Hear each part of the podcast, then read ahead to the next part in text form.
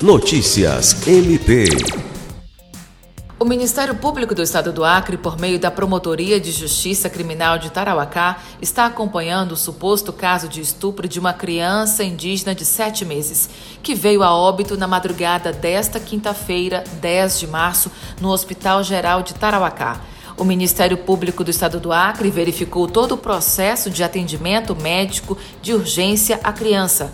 Segundo o promotor de justiça, Júlio César Medeiros, as providências cabíveis ao Ministério Público já foram tomadas, com instauração de procedimento e contato com as polícias civil e militar, que estiveram no hospital ontem à noite para colher as primeiras informações. Alice Regina para a Agência de Notícias do Ministério Público do Estado do Acre.